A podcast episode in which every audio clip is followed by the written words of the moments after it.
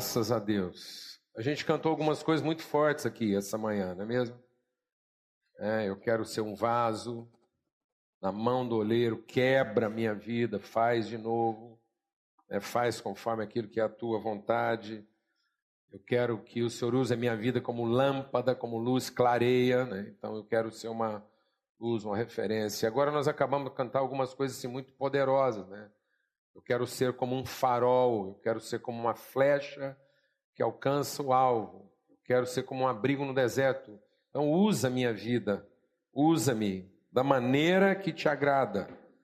É, amados, quantas vezes a nossa vida cristã está se resumindo em usar Deus da maneira que nos agrada e não em ser usado por Deus da maneira que agrada a Ele. Quantas vezes nós queremos um Deus que nos agrade e não um Deus que faça a vontade dele através de nós. O que, que nós viemos buscar aqui? Que Deus faça a vontade dele através de nós e que a gente realmente alcance aquilo que é o verdadeiro propósito dele para a nossa vida, ou nós viemos aqui buscar um Deus que nos agrade, né? um Deus que faça a nossa vontade. Nós queremos meditar sobre alguns trechos da palavra de Deus aqui essa manhã, nós vamos ler alguns versículos da palavra de Deus, meditando sobre isso sobre uma coisa que é muito fundamental como base, como plataforma da nossa fé. Existem alguns assuntos né, na palavra de Deus que são assuntos fundamentais, são assuntos de fundamentação da nossa fé. É isso que vai dar embasamento, é isso que vai nos dar uma plataforma segura onde nós podemos desenvolver. Tem alguns assuntos na palavra de Deus que são de conotação aberta, são assuntos de, de base comportamental, e há alguns outros assuntos que são de base fundamental. Então, é, algumas coisas elas norteiam, orientam minhas práticas. Mas há outras coisas da palavra de Deus que vão orientar, que vão fundamentar e vão embasar a minha fé, aquilo que são minhas convicções. Talvez em algumas práticas nós podemos ser diferentes uns dos outros. Na verdade, nós temos uma unidade do Espírito, há uma unidade do Espírito de Deus, nós pertencemos ao mesmo corpo e cada um tem função diferente nesse corpo. Mas há um fundamento que diz respeito à nossa identidade, aquilo que é o nosso caráter, aquilo que é a essência da nossa identidade que dá sentido. Quando eu não entendo aquilo que fundamenta a minha fé, quando eu não tenho uma boa fundamentação de fé, isso pode trazer uma certa confusão na minha vida a respeito das minhas habilidades, das minhas práticas. Então é muito comum, às vezes, as pessoas fundamentarem a sua vida naquilo que são suas características e não naquilo que são que é o seu caráter, sua identidade. Então eu tenho algumas características, alguma habilidade, cada um de nós tem habilidades para habilitar, para viabilizar o nosso testemunho. Então minhas habilidades viabilizam meu testemunho, mas as minhas convicções fundamentam a minha fé. Eu só vou encontrar sentido nas minhas práticas se eu tiver uma boa fundamentação de fé. Muitas vezes hoje a igreja tem fundamentado a fé nas práticas. Então muitas vezes as pessoas hoje estão fundamentando sua fé nos dons, nas habilidades, nas práticas, nas competências, e não naquilo que de fato são nossas convicções, né? a nossa unidade. Eu vou explicar isso melhor porque às vezes está parecendo assim muito é muito confuso para muita gente. Quando eu olho lá para o livro de Gênesis, para a gente entender esse processo, quando eu olho lá para o livro de Gênesis, como a gente já falou aqui várias vezes, aquilo não é uma narrativa histórica e nem tem pretensão científica.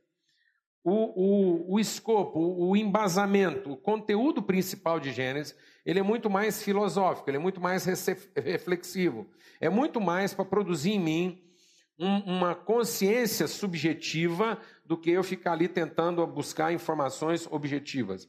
Então, o, o livro de Gênesis ele não tem um compromisso com o objetivismo, mas ele tem um compromisso com o subjetivismo, aquilo que deve ser lido e compreendido e refletido. Então, quando a palavra de Deus fala de toda a criação, ela, ela coloca toda a criação naquilo que é a competência de Deus, o poder de Deus. Deus deu uma ordem e as coisas foram feitas segundo aquilo que Deus determinou.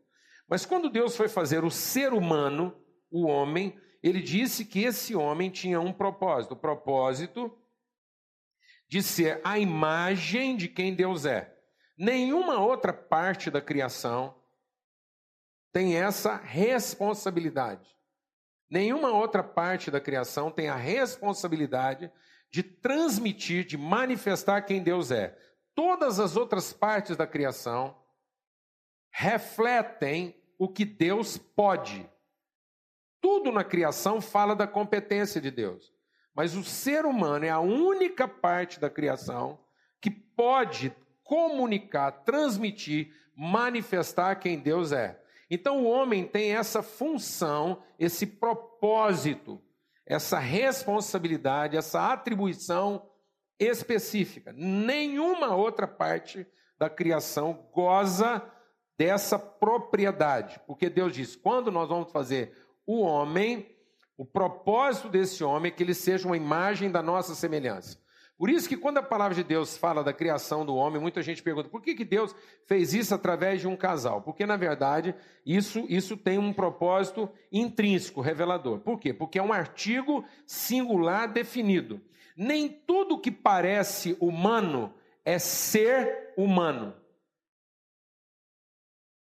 Então, só pode ser chamado de homem, no sentido do ser humano, aquilo que está totalmente harmonizado com o propósito de manifestar a semelhança, a natureza, o caráter, a glória de Deus. Fora disso, não é o homem. Por isso que é o homem no seu artigo singular definido. É intrínseco, é objetivo. Por isso a palavra de Deus diz que quem encarnou isso na sua plenitude e na sua totalidade é Cristo. Por isso que lá em Gênesis está como artigo singular definido, e quando chega na pessoa de Cristo, diz que Cristo é a imagem visível do Deus invisível. Por isso que Cristo não é filho de um homem, Cristo é filho do homem. Porque Cristo não é um homem, que tem a opção de revelar ou não a natureza de Deus. Cristo é o homem. Ele é nessa plenitude porque ele nunca teve dúvida de que esse era o seu destino e propósito de estar totalmente harmonizado com aquilo que é a vontade eterna de Deus ao fazer o homem. Amém, amados? Por isso que é em Cristo e na relação com Ele que nós somos resgatados, nós somos salvos nós somos salvos de viver uma vida confusa, sem conhecer qual é o verdadeiro propósito da nossa existência, e em Cristo nós reencontramos, nós somos alinhados com aquilo que é o propósito eterno de Deus na nossa vida. Por isso que a palavra de Deus diz que em Cristo nós vamos sendo desenvolvidos, e em Cristo, no conhecimento de Cristo, nós vamos sendo aperfeiçoados, até que todos nós possamos chegar à estatura, à medida de um homem perfeito. Então ninguém será perfeitamente homem fora de Cristo. Amém? E isso está falando de homem e mulher. Por que está falando de homem e mulher? Porque quando Deus criou esse homem, e é por isso que a figura de Cristo implica essas duas características peculiares. A figura de Cristo é composta de Jesus, o cabeça, Cristo, o cabeça, e da igreja, que é o seu corpo. Então nós vemos que são duas expressões distintas da mesma pessoa. Quando Deus falou que criaria o homem, ele criou macho e fêmea como sendo uma única pessoa. Por quê? Porque Deus criou uma relação. Deus não criou a individualidade. Não faz parte da natureza humana a natureza humana não contempla a opção de ser indivíduo. Ninguém, deixa Deus ministrar o seu coração. Ninguém vai encontrar o sentido da sua existência e natureza como homem fora da relação. Porque a natureza humana ela não é contemplada na individualidade. Os animais podem existir na forma individual. Mas o homem só vai conhecer o verdadeiro sentido da sua vida na relação. Porque quando Deus foi criar o homem, ele criou a partir de uma relação. Tudo mais, Deus não teve envolvimento pessoal. Deus mandou que fosse feito e foi feito. Mas quando Deus disse que faria o homem, ele disse façamos. E tendo dito isso, ele manipulou, ele teve um contato relacional com a coisa criada. Então, o homem, e só é homem aquilo que é gerado de uma relação consciente com Deus, consigo e com o seu propósito na vida. Amém, mano? O homem nunca vai encontrar o sentido da sua existência humana enquanto ele não tiver harmonizado na sua relação com Deus, consigo e com as demais pessoas. Glória a Deus, amado. Então, o que, que o mundo está vivendo hoje? O mundo, na medida em que ele não está, o que, que é a sabedoria do homem? A palavra de Deus diz que a sabedoria do homem é terrena, animal e demoníaca.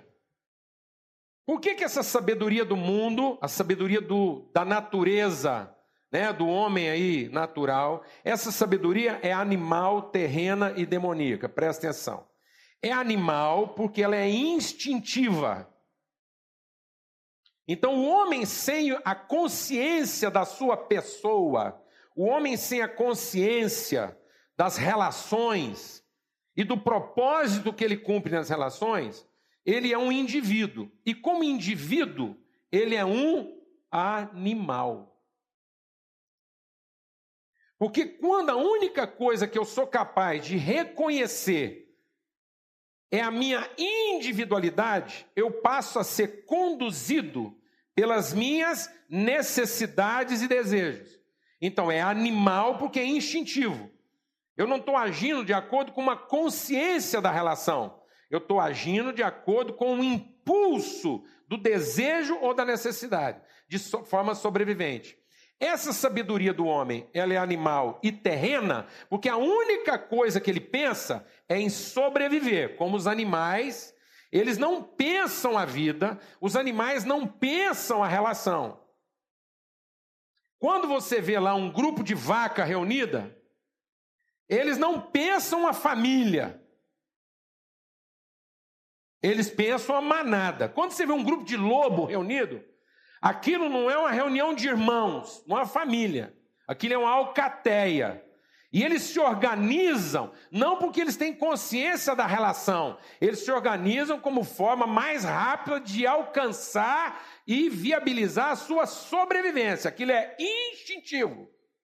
Um lobo, quando ele briga junto com os outros lobos lá, ele não está defendendo os interesses da família.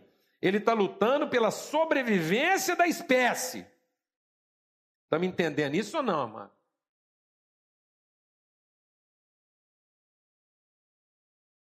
Por isso, o homem, o homem, artigo singular definido, nunca vai aprender nada a partir dessa relação de animais.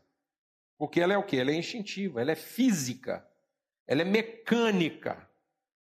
Há um dispositivo que dispara, aquilo está intrínseco lá no DNA dele, é dessa forma que ele age. Então, os patos voam não sei quantos mil quilômetros, não é porque eles fizeram um plano. Os patos não sentaram e falaram assim: quem sabe se a gente fosse visitar lá não era melhor para a gente criar a família, depois a gente voltava. Não, mano. Eles não sentaram para conversar sobre isso, não tem nenhum pato ali consciente, de liderança, um passa na frente. Agora deixa eu ser líder, você está cansado. Eles não conversam dessas coisas entre eles. Alguém está entendendo o que eu estou falando? Não. E aquilo parece tá tudo organizadinho. Fala, gente, que esse pato inteligente. Não, não tem nada inteligente, não, amado. Aquilo está escrito como forma de sobrevivência. Aquilo está escrito lá nas letras da sua carne. É instintivo. Ele está obedecendo um instinto. Aqui não tem nada consciente, não tem consciência de organização, de família, de relação. É pura sobrevivência da espécie. Então é animal, terrena e demoníaca. Por que, que é demoníaca? Porque é beligerante.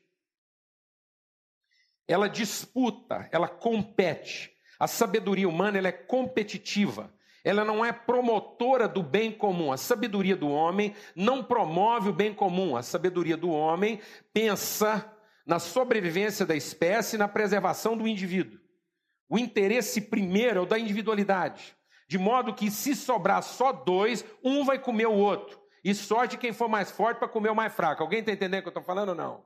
Porque é beligerante, é, é demoníaco. É a ideia de que eu vou tirar do outro a substância vital que vai manter a minha existência. Está claro isso ou não, amado? Isso é próprio de indivíduos. Pessoas não agem assim.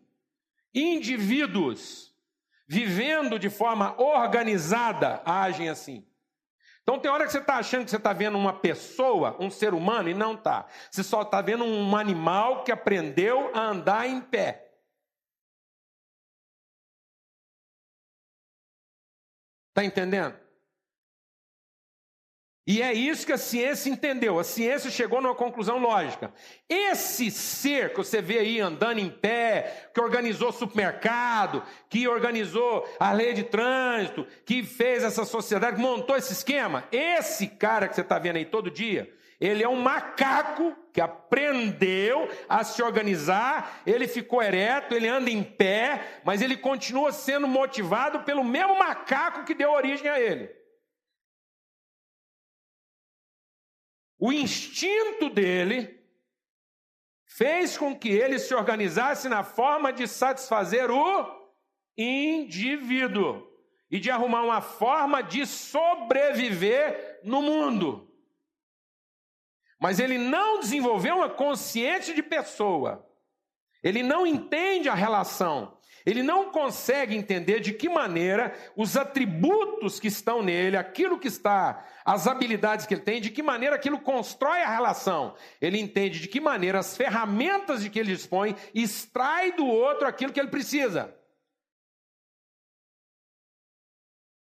Por isso que até naquilo que poderia representar a mais sublime de todas as relações, que é a relação sexual entre duas pessoas, ele traduziu isso numa linguagem de alimentação. É um comendo o outro. Até hoje ninguém sabe quem está comendo quem. Alguém está entendendo o que eu estou falando ou não? Desculpa, eu não estou sendo vulgar.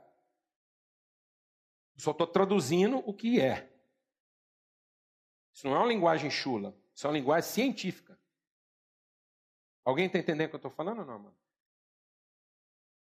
Porque de que maneira eu vou usar os meus atributos para seduzir e convencer o outro de que ele é tudo aquilo de que eu preciso para continuar sobrevivendo, para me satisfazer.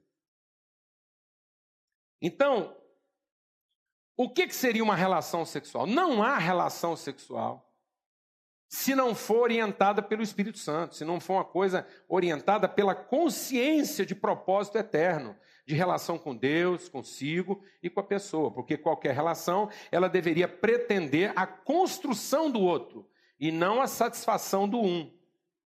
Então, tudo na minha vida, todos os meus atributos, deveria ser no sentido de promover a construção da relação, e através daquilo de que eu disponho, as ferramentas que eu disponho, seria para construir todas as pessoas na consciência da sua relação com Deus, consigo e com as outras pessoas. Amém? De modo que a partir da minha contribuição, todo mundo se tornaria consciente de Deus, se tornaria consciente da sua identidade, do seu propósito, da sua natureza e das suas relações. Isso é ser o quê? Pessoa. Mas a sociedade está estimulando o quê? O indivíduo. Então hoje nós temos uma sociedade toda baseada em quê? Na desconstrução da pessoa e na manutenção do quê? Do indivíduo. Então, todo senso de felicidade humana hoje Todo o senso de felicidade humana hoje está calcada na satisfação de quem? Do indivíduo. E não na construção da pessoa. Por que, que nós estamos falando dessas coisas? Porque tem certas coisas, às vezes, que estão aqui na palavra de Deus e que a gente não quer conversar sobre elas. E a gente não quer conversar sobre elas justamente porque elas ferem o meu interesse. Abra sua Bíblia lá em Isaías, no capítulo 49. Isaías 49. E o que, que diz aqui em Isaías 49?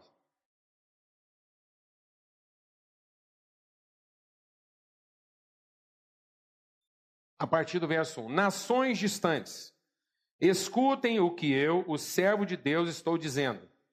Prestem atenção, todos os povos do mundo. Prestem atenção no que eu vou falar agora. Eu ainda estava na barriga da minha mãe quando o Senhor me escolheu. Vou repetir. Eu ainda estava na barriga da minha mãe quando o Senhor Deus me escolheu. E eu nem havia nascido ainda quando ele me chamou pelo nome. Isso é a consciência de quem, amados? Isso é a consciência de uma pessoa, mas não é a consciência de um indivíduo. Essa pessoa aqui está dizendo que ele finalmente entendeu uma coisa: que não foi ele que escolheu a Deus para satisfação dos desejos da sua individualidade. Ele finalmente entendeu que Deus o escolheu para a revelação da sua personalidade. Então ele está dizendo que o grande segredo da vida não é escolher Deus. O grande segredo da vida é finalmente entender que Deus nos escolheu. O grande segredo da vida é finalmente eu só vou conseguir ser homem, de fato, se eu entender para que que é que Deus escolheu o homem. Quem acha que o homem escolhe a Deus, está privilegiando quem, amados? O indivíduo. Porque está pensando de forma individual a opção que ele fez no sentido de agradar quem? O indivíduo. Agora, quem finalmente entende que Deus o escolheu está sendo resgatado à sua natureza de pessoa. Porque agora não é como é que Deus vai se submeter à escolha que eu fiz dele. Deus, presta atenção, eu te escolhi, vê lá como é que o senhor vai agora lidar com essa responsabilidade. Deus, o senhor tem uma responsabilidade muito grande, porque eu te escolhi, porque agora o senhor tem que viabilizar o indivíduo. Não, amado. Deus, o Senhor me escolheu, então eu tenho uma responsabilidade muito grande, porque o Senhor me escolheu, e o Senhor me escolheu para que eu revelasse a sua natureza. Eu não tenho outro destino. Então só é homem aquele que entende qual foi o propósito que Deus estabeleceu ao fazer o homem. O homem não foi feito para sobreviver. O homem não foi feito como os demais animais foram feitos. O nosso grande desafio aqui nesse mundo não é sobreviver. O nosso compromisso na nossa existência é que a nossa existência, seja ela longa ou curta, durante toda a nossa existência, fique claro que a natureza de Deus está revelado através da minha pessoa nas relações que eu usufruo. Esse é o meu destino. Porque esse é o destino de ser homem, no sentido singular definido. Qualquer coisa que não revele a semelhança de Deus não é ser o homem. Amém, meus irmãos? É ser um animal. Então, muita gente hoje está fazendo curso aí, ele está fazendo cursos para técnicas de atividade sexual, libido. E tem gente, eu vou te dar um conselho. Dependendo do curso que você estiver fazendo, desencana, esquece. Não gasta dinheiro com isso, não. Vai para dentro de um curral. Vai para dentro de um curral que você vai ver o que é sensualidade e qualidade. Você vai ver a maior orgia lá, termina aquilo tudo, ninguém está com sentimento de culpa, ninguém tem crise. Não tem nenhuma vaca se sentindo traída, não tem nenhum boi culpado porque transou. É aquilo. Vai lá falar para um grupo de vaca e três boi que estão fazendo swing, bacanal. Eles nem sabem o que é isso. Não fica em crise, não esconde isso de ninguém, faz em público. Essas crises que o homem está vivendo, essa dificuldade, essas desculpas, para com isso. Para com isso. Se o seu negócio é satisfação, vai fazer como os cachorros faz na rua. Como os nossos jovens estão fazendo, estão filmando e levando para as escolas. Nossos jovens estão filmando, que aprenderam conosco, que o negócio é esse. Já quer satisfazer, ninguém tem nada com isso. Se existem dois seres que estão satisfeitos nos seus desejos, ninguém tem nada com isso. Nós vamos filmar, vamos publicar. Então hoje você não precisa alugar filme pornô. Pega o celular do seu filho e pede emprestado. E não fica me olhando com cara de tacho, não, porque você sabe que está acontecendo isso. Sim ou não? Fala a verdade, meu filho. Ajuda nós aqui. Fala a verdade. Fala a verdade. Você precisa alugar filme pornô hoje? Os filmes pornô que as pessoas te oferecem para assistir é com artista estrangeiro? É amigo seu, não é? Gente que você conhece. Gente bonita, que mora em casa boa, come comida de qualidade, sim ou não? Então, ponto. Então, ponto. Isso é uma relação de homens? Não, amados. Eles aprenderam isso com homem? Não, amados. Eles aprenderam isso com frango. Estão me entendendo isso ou não, amados? E justificam suas práticas não com homens. Justificam suas práticas com animais que aprenderam a andar em pé.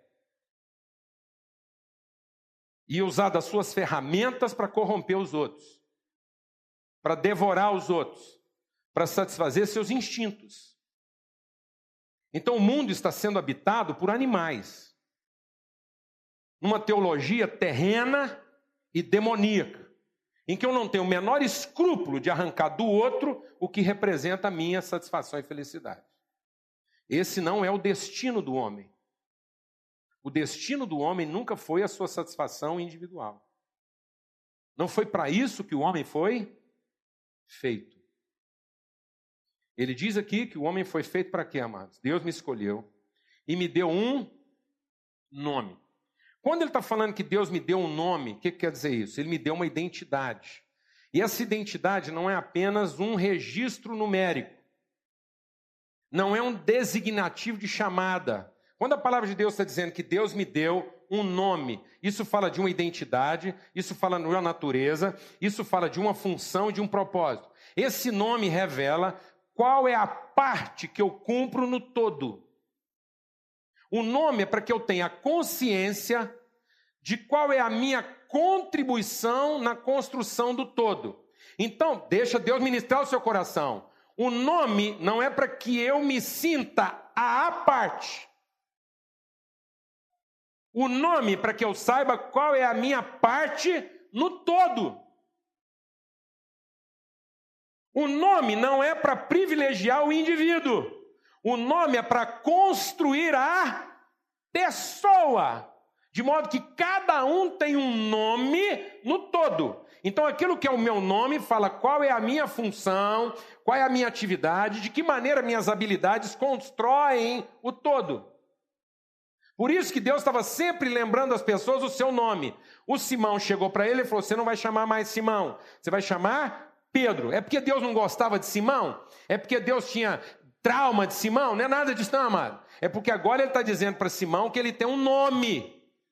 Ele não tem apenas um designativo. Ele não tem uma, uma senha alfanumérica. E aí nós estamos trocando nomes por quê, amados? Fala para mim. Nós estamos trocando nome por senha alfanumérica. Então eu misturo um conjunto de letras e números e acho que isso é meu nome. Não, isso é o seu número. Mas esse número fala do que você pode. Fala do que você tem direito. Aí hoje a senha está valendo mais do que o nome. O que, que adianta ter um nome se não tem uma senha? Porque a senha fala do que eu posso, do que me pertence, do que eu adquiri. Eu acesso o meu direito com a minha senha. O meu nome, amado, não fala do meu direito. Não fala da minha posse. Não fala da minha reserva secreta. Não fala daquilo que só eu consigo possuir e administrar. O nome fala de que eu pertenço a alguém. Eu pertenço a uma relação. Eu faço sentido numa pessoa e nunca vou fazer sentido no indivíduo. O nome fala de qual é o propósito que eu cumpro na vida. Era por isso que a gente punha nome nas pessoas que a gente ama. Nós nunca batizamos os nossos filhos para falar para ele do que, que ele tinha direito. Nós nunca batizamos os nossos filhos para entregar para ele uma chave com a qual ele pudesse trancar um quarto que só ele acessasse. Nós demos nomes para os nossos filhos para dizer para ele que o quarto que ele mora é a parte que ele ocupa na casa. Mas que ele não podia viver uma vida secreta lá dentro, como se aquilo desse para ele um direito de senha.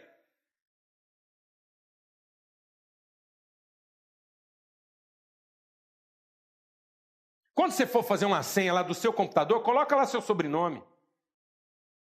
Porque todo mundo na sua família sabe qual é a sua senha. Eu quero ver se você vai ter coragem de esconder dentro do seu computador alguma coisa. Porque antes de guardar alguma coisa no seu computador, você vai lembrar primeiro qual é o seu nome. E não qual é a sua senha. De modo que tudo que você guardar dentro do seu computador pertence aos Borges. Todo Silva pode saber o que está guardado lá dentro.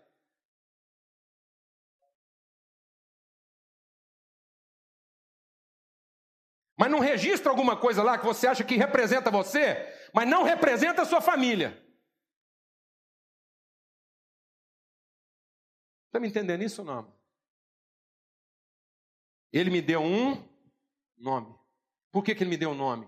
Porque ele me deu um destino, um propósito. Ele me falou do que, que eu faço parte. E ele mostrou para mim que mais do que ter, o sentido é pertencer eu pertenço, eu faço parte. E aí o que, que o mundo fez? O mundo transformou a parte num todo. Então hoje nós estamos celebrando a possibilidade da parte ser alguma coisa, mas a parte só vai ser alguma coisa quando ela estiver harmonizada com o quê? Fala para mim, amado. Com o todo, porque qual é o destino da parte? Qual é o destino da parte? O todo.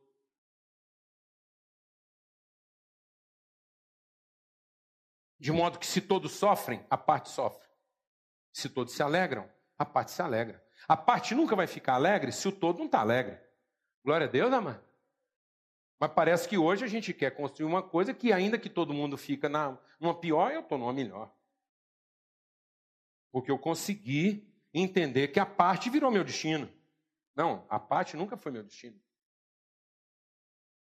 Eu não sou um animal, eu sou o homem. Por isso que a palavra de Deus diz que Jesus não é filho de um homem. Jesus é filho do homem.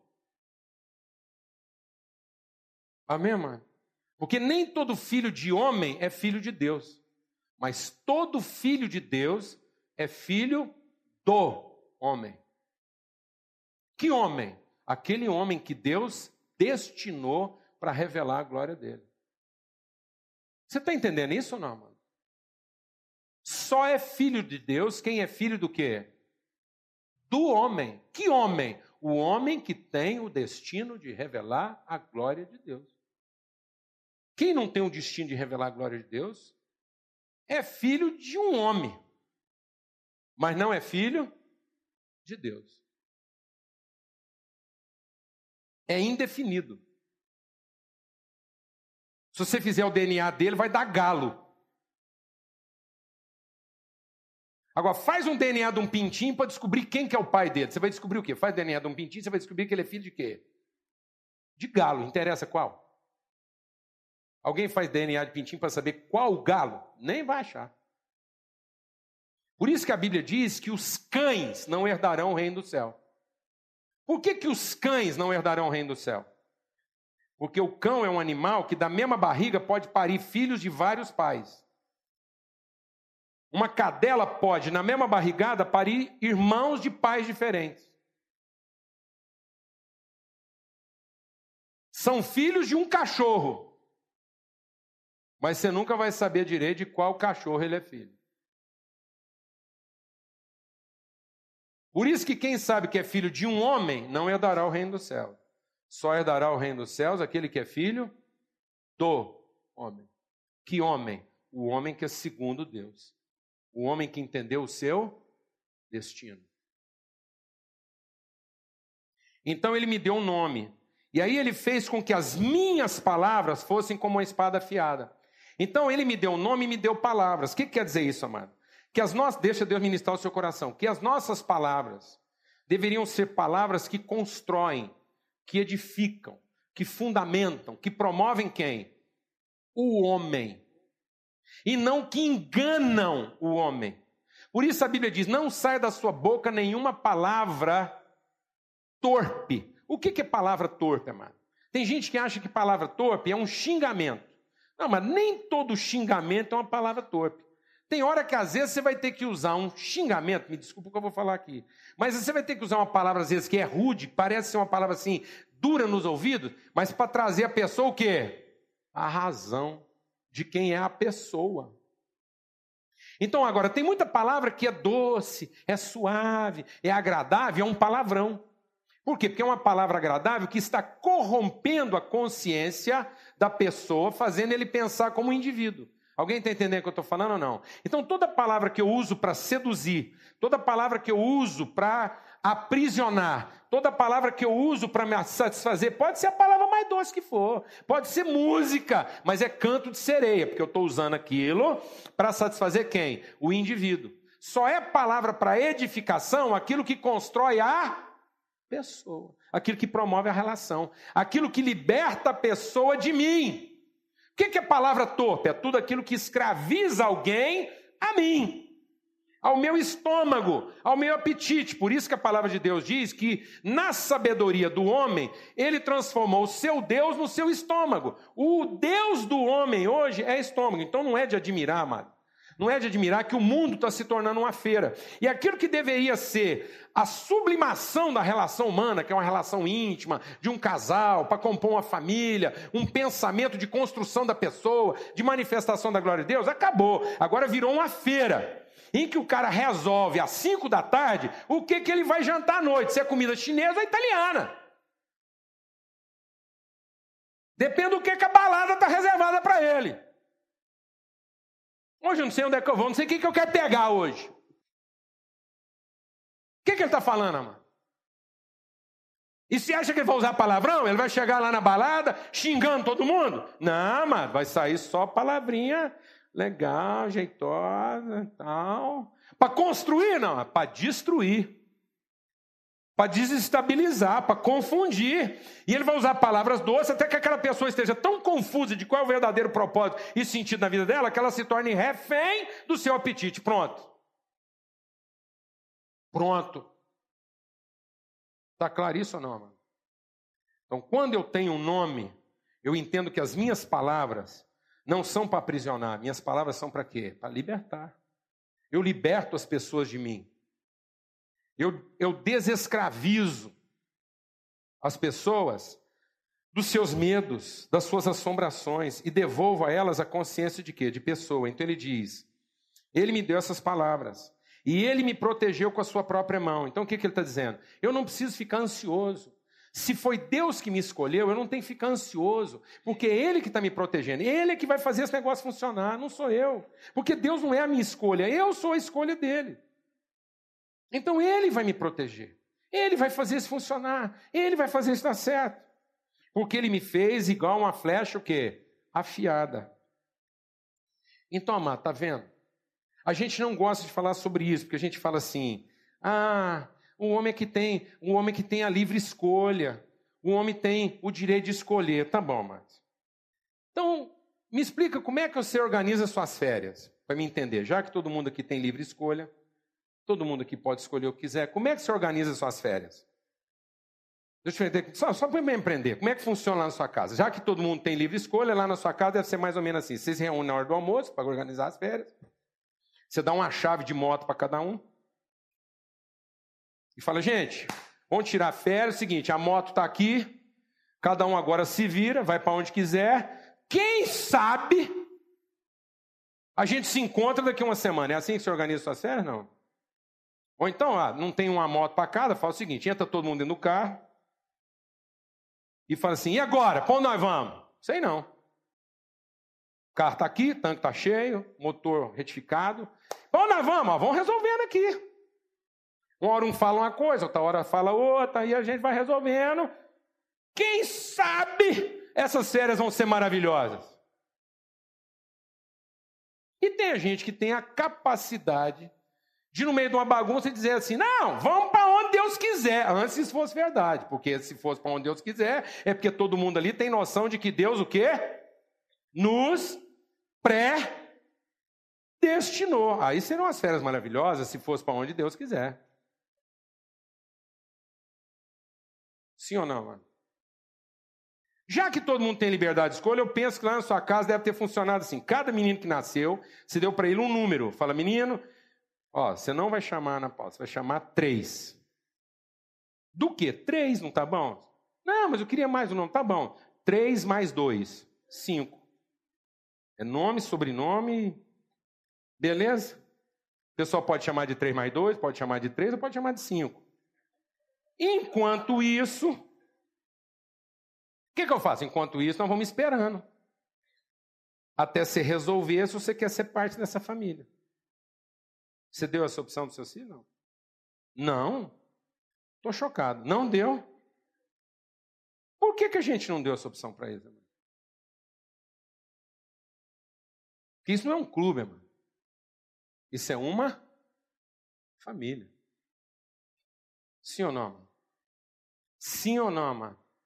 E nós tivemos coragem de fazer isso. Por que, que a gente não deu um número para eles esperando eles resolver? Porque, na verdade, a gente não tem o quê? Escolha. A gente tem o quê? Um destino. E agora a gente vai se organizar no sentido de fazer essa família funcionar. Sim ou não? E ela não vai funcionar se todo mundo resolver fazer aqui dentro o quê? O que quer, na hora que quer. Ou é assim que funciona lá na sua casa? As coisas ficam lá e cada um senta na hora que quiser. Por que, que não é assim? Quem deixou você matricular seu menino na escola com 5 anos de idade? Fala para mim, quem deixou? Quem deixou? Para quem que você perguntou se você podia matricular seu menino na escola com 5 anos? E se ele não quiser estudar quando ele tiver 20? Ele perdeu 15 anos da vida dele fazendo uma coisa que você resolveu por ele. Agora você sabe por que, ele está infeliz aos 20? Porque durante 15 anos você tentou ensinar para ele uma coisa e o mundo ensinou para ele que não é assim que funciona. Na verdade, sabe como é que funciona? Cada um faz o que quer. E ele não passa 15 anos tentando aprender o segredo das relações. Ele passa 15 anos aprendendo a ter maior idade, para quando ele tiver maior idade, ele fazer tudo o que ele quer.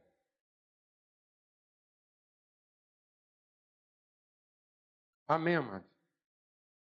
Porque ele viu os pais obrigando eles a fazer o que era bom, mas permitindo a si próprios a fazer o que quer. Sim ou não, amado? Para você, o que é bom. Para mim, o que interessa. E aí tudo que ele quer é chegar na sua idade para poder fazer o que interessa e não o que é bom. Porque essas coisas não, não são necessariamente a tradução uma da outra. Estamos entendendo isso, amados? Então nós erramos achando que nós somos o arqueiro. Nós erramos achando que a gente é que dispara a flecha. E que Deus só tem que ajudar ela a chegar no lugar certo. Nós erramos achando que o alvo é nosso. E que Deus só tem que nos ajudar. Não, amado. Nós somos a flecha. O arqueiro é Deus e o alvo é dele. Ele é que disse o melhor lugar da gente chegar. Abraão só foi um homem de fé, porque Deus tirou ele de dentro da realidade dele e falou: Abraão, agora eu vou te abençoar. E sabe como é que eu vou te abençoar? Eu vou te levar para o lugar que eu quero. E Abraão disse: Onde que é isso? Ele falou: Pode deixar que eu te mostro. Eu te mostro qual é o seu destino. Por que, que Deus não chamou o Abraão com experiência e disse: Abraão, eu quero te abençoar, fala para mim onde é que você quer chegar. E eu vou te abençoar. Abraão foi um homem que mudou a humanidade, porque um dia Deus visitou ele e falou assim para mim: Fala aí, Abraão, você é um homem de fé, você é cheio de fé, fala para mim onde é que você quer chegar e eu te ajudo. Foi isso que Deus falou para Abraão, amado. Não, amado, sabe o que Deus falou para Abraão? Abraão, é o seguinte: eu estou te abençoando, eu escolhi você, eu tirei você da terra de um dos caldeus e eu vou te mostrar aonde é que você vai chegar. E quando você chegar aonde quer que eu que eu, que eu quero que você chegue, ali é o seu destino e ali você será um homem bem-sucedido. Abra sua Bíblia lá no Salmo 107 e vê o que está matando as pessoas, amado. Sabe o que está matando as pessoas? Nós vamos ler aqui no Salmo 107. E aqui no Salmo 107 diz assim: Lá no Salmo 107, a partir do verso 4: Andaram desgarrados pelo deserto, por um caminho ermo. Gente que estava andando por um caminho que qualquer ermo. E por que, que eles estavam num caminho ermo? Porque estava todo mundo procurando uma cidade boa para morar. Todo mundo estava achando que era dono do seu próprio destino e que o segredo da vida depende das escolhas que eu faço. Andavam famintos e sedentos, e a sua alma desfalecia. Então clamaram ao Senhor na sua tribulação. Tribulação de quê? De não saber onde chegar. De achar que tem o que, amados? Opção. Que nós é que escolhemos Deus e não Ele que escolheu a gente. Isso foi deixando o povo doente, fraco, sedento, confuso. Alma batida, clamaram a Deus na sua tribulação. E Deus os livrou da sua angústia. Por que, que Deus os livrou da sua angústia? Porque Ele os levou por um caminho para a cidade aonde deviam morar. Não é Deus ajudando esses homens a chegarem onde eles queriam. É Deus orientando esses homens a chegar onde eles deviam. Amém, meus irmãos? Do que, que nós estamos falando? Por que, que um casal se separa, amado? Eu vou te falar por que, que um casal se separa. Porque tem escolha.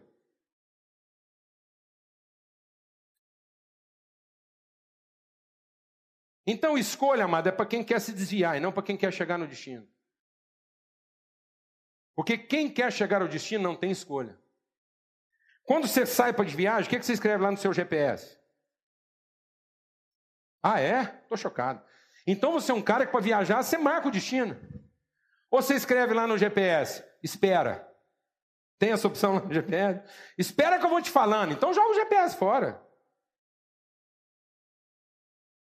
Então, amados, aquilo que deveria ser absoluto na nossa vida ficou o quê? Relativo. Você sabe por que, que as pessoas estão confusas hoje? Porque elas saem de viagem achando que vai chegar em São Paulo.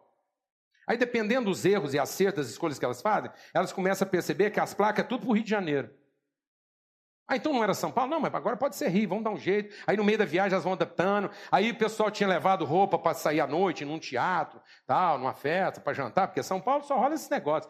São Paulo é roupa, é férias vestida. Aí vai jogando aquilo tudo para fora, um peso danado, aqui as malonas. Não, porque agora vamos pro Rio, shortinho, camiseta, tudo mais leve. A gente compra uma roupa pelo caminho, desfaz disso tudo. Aí olha que o cara tá pensando que tá chegando no Rio de Janeiro, gramado, 50 quilômetros. Pronto, agora azarou tudo. E agora é free, chocolate. Como é que vai ser esse negócio? Então está todo mundo confuso. Confuso por quê, amado? Porque a gente acha que são nossos erros e acertos que vão o quê? Orientando a nossa vida. E o que orienta a nossa vida não são nossas escolhas. Porque, amado, se fossem as nossas escolhas que orientassem a nossa vida, então o mundo estaria todo desorientado, porque está cada um escolhendo uma coisa. Amado, o mundo só vai se orientar se todo mundo entender que tem o mesmo destino. Não existe outro destino para o ser humano a não ser revelar a natureza e a glória de Deus. Esse é o nosso destino, é lá que nós vamos chegar. Então, todas as minhas decisões na vida deveriam estar sendo orientadas para o meu destino. Eu não tinha que resolver nada na minha vida, não tinha que optar por nada na minha vida que não estivesse de acordo com o meu destino, porque qualquer coisa que eu decidi na minha vida que não esteja de acordo com o meu destino está me desviando daquilo que é o meu verdadeiro propósito. Então ele diz aqui, no, no, no, no livro de Isaías, quando nós lemos lá, veja, ele me fez como uma flecha, uma arma que ele guarda até o momento de ser usada. Ele me disse: Israel, você é meu servo, e por meio de você eu vou mostrar a minha glória. Qual é o seu destino, amado? Através da sua vida, Deus vai mostrar a glória dele. Esse é o meu destino. E aí o que, que o, o, o, o profeta entendeu? Ele diz: Olha, muitas vezes na minha vida eu pensei que o meu trabalho não estava adiantando nada, que todo o meu esforço estava sendo em vão. Mas mesmo assim, eu sei que o Senhor defenderá a minha causa e que meu Deus me recompensará. Por que, que ele tem essa certeza? Por que, que muitas vezes na vida você acha que a coisa não está funcionando, mas você não perde a esperança? Porque Deus é Senhor do seu destino. Você é uma flecha afiada na mão dele. E antes da gente terminar, eu preciso ler isso aqui com você. Abra sua Bíblia lá em Isaías, no capítulo 30. Nós precisamos ler isso antes de terminar essa reflexão aqui hoje de manhã. Lá em Isaías, no capítulo 30, presta atenção no que está dizendo aqui. Isaías 30, a partir do verso 15. Pois assim diz o Senhor, o Santo de Israel: em voltar, em descansar, estava a sua salvação, em sossegar e confiar é que estava a sua força. Sabe aonde está a nossa salvação, amados? Em confiar em Deus. Em dizer, Deus, tu és o Senhor do meu destino. Eu sou um pré-destinado. Predestinado a quê, amados? A revelar a natureza de Deus. Eu estou nesse casamento aqui para quê, amado? Para ser feliz? Não. Sabe para que eu estou aqui nesse casamento? Para revelar a glória de Deus. Tem muitos momentos que esse casamento me deixa o quê? Infeliz. Mas eu não estou aqui para ser feliz. Eu estou aqui para revelar a glória de Deus. Tem horas que esse casamento me deixa muito feliz. E nessas horas eu aproveito para acelerar, porque a estrada ficou boa, não tem buraco, pista limpa, retona, iluminada. Eu acelero. Amém, amado? Mas daqui a pouco parece que eu quero sair dessa estrada. É buraco, pedreira, trem quebrando, motor não está funcionando, segunda não engata. Tribulação. Mas o que, que eu faço? Continua, mano. Eu estou indo para o meu destino. Glória a Deus. Uma vez a gente estava saindo do cinema, pensa acertada, porque cinema é um risco. Aquilo pode acabar com a relação. Aí, pensa uma acertada, noite maravilhosa, jantar maravilhoso, acertamos na comida, bom atendimento, tudo redondo. Cinema, noite maravilhosa, parecia que tinha música no ar. Tudo funcionando, carro limpo, noite fresca, aquilo prometia, estava legal. Entramos dentro do carro. A Lana virou para mim e falou assim: Bem, se você pudesse voltar lá atrás e escolher, você casava comigo de novo? Eu falei: Ó, oh, você deu sorte. Você deu sorte porque você está me fazendo a pergunta errada na hora certa. Tá tudo certo, maravilhoso, não tem a menor dúvida. Você não tem a menor dúvida que ia dar você, você, você, você. Mas vou te dar um conselho: não me faça essa pergunta nunca mais. Não me faça ela de novo. Vamos aproveitar hoje que a estrada está asfaltada, está rodando macio, vamos acelerar. Amém, amado? Mas não me faça essa pergunta de novo, pelo amor de Deus, porque você pode fazer essa pergunta errada numa hora mais errada ainda, e aí a resposta você já sabe.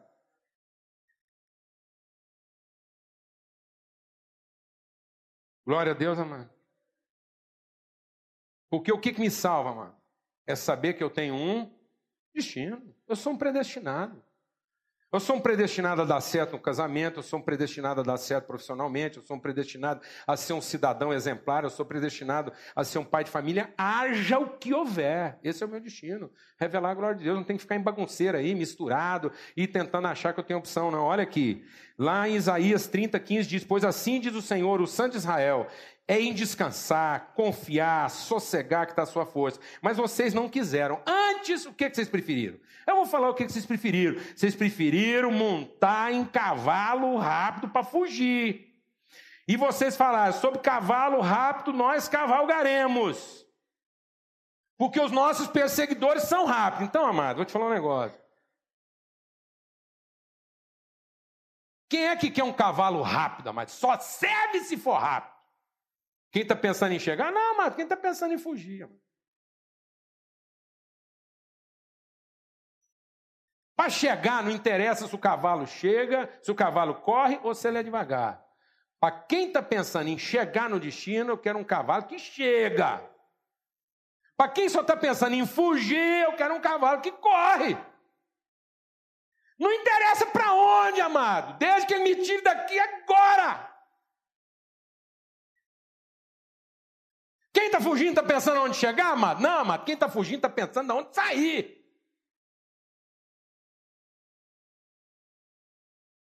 Quem está fugindo está pensando em destino, amado? Não, amado. Quem está fugindo está pensando em aperto, insatisfação, descontentamento. E está procurando o quê? Uma alternativa. Mas quem tem noção de destino não quer fugir, quer chegar. Você entendeu isso ou não? Só foge quem tem escolha. Então, se nós temos escolhas, nós devemos abrir mão delas. Se algum dia foi possível escolher, já não quero mais. Porque as minhas escolhas só me levaram para onde? Para lugar nenhum. Minhas escolhas só me fizeram o quê? Fugir. Minhas escolhas só me fizeram ser rápido em sair. E nunca em querer E ele diz então: pela ameaça de um, fugirão mil, pela ameaça de cinco, vocês fugirão, até que fiquem como mastro no cume do monte, como um estandarte sobre o outeiro. Por isso o Senhor esperará, para ter misericórdia de vocês, e por isso se levantará, para se compadecer de vocês, porque o Senhor é um Deus de equidade, bem-aventurados os que por Ele esperam. Na verdade, o povo habitará em Sião. O que é Sião, amado? O lugar onde a família vive. Sabe o que é Sião na Bíblia? Sião é o lugar onde a família se reúne. Nós não temos outro destino. Sabe qual é o nosso destino, amado? Onde o todo está. O nosso destino não é satisfazer a parte. O nosso destino é completar o todo. E ele diz então: é em Sião. E lá você não vai chorar mais.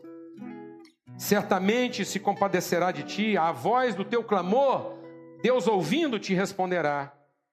E embora você tenha comido pão de angústia, e embora você tenha passado por muitos apertos, contudo agora, aquele que te ensina não esconderá de ti o rosto. Os teus olhos verão quem é que te guia. E ele diz: E os teus ouvidos ouvirão a palavra que está por detrás de ti, dizendo: Fala para mim o que, que a palavra vai estar dizendo por trás de você. O que, que a voz? Por que, que o Espírito Santo está aqui para falar para nós?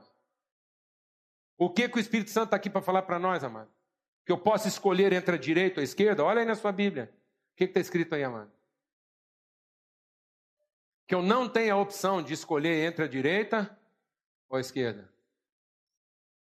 Mas eu tenho que me decidir em seguir o caminho. Sabe por que nós não temos escolha, mano? porque não há caminhos. Essa conversa que todos os caminhos levam a Deus é mentira. Todos os caminhos levam ao estômago.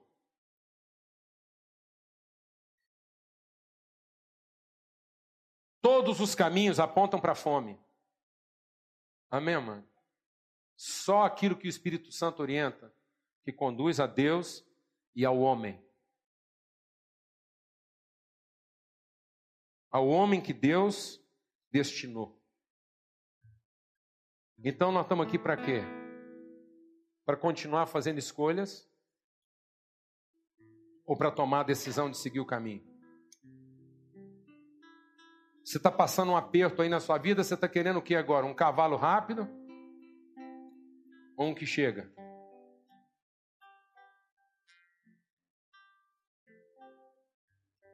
Amém, mano? Diante do seu desafio agora, você está querendo que Deus te ajude a fugir ou a ficar? Você está pedindo condições de Deus para sair dessa ou para enfrentar essa? Amém? Vamos ter uma palavra de oração. Oh Deus, nós estamos, somos egoístas e estamos formando pessoas egoístas. Nós estamos, ó Deus, ensinando as pessoas a escolher e não a se decidir.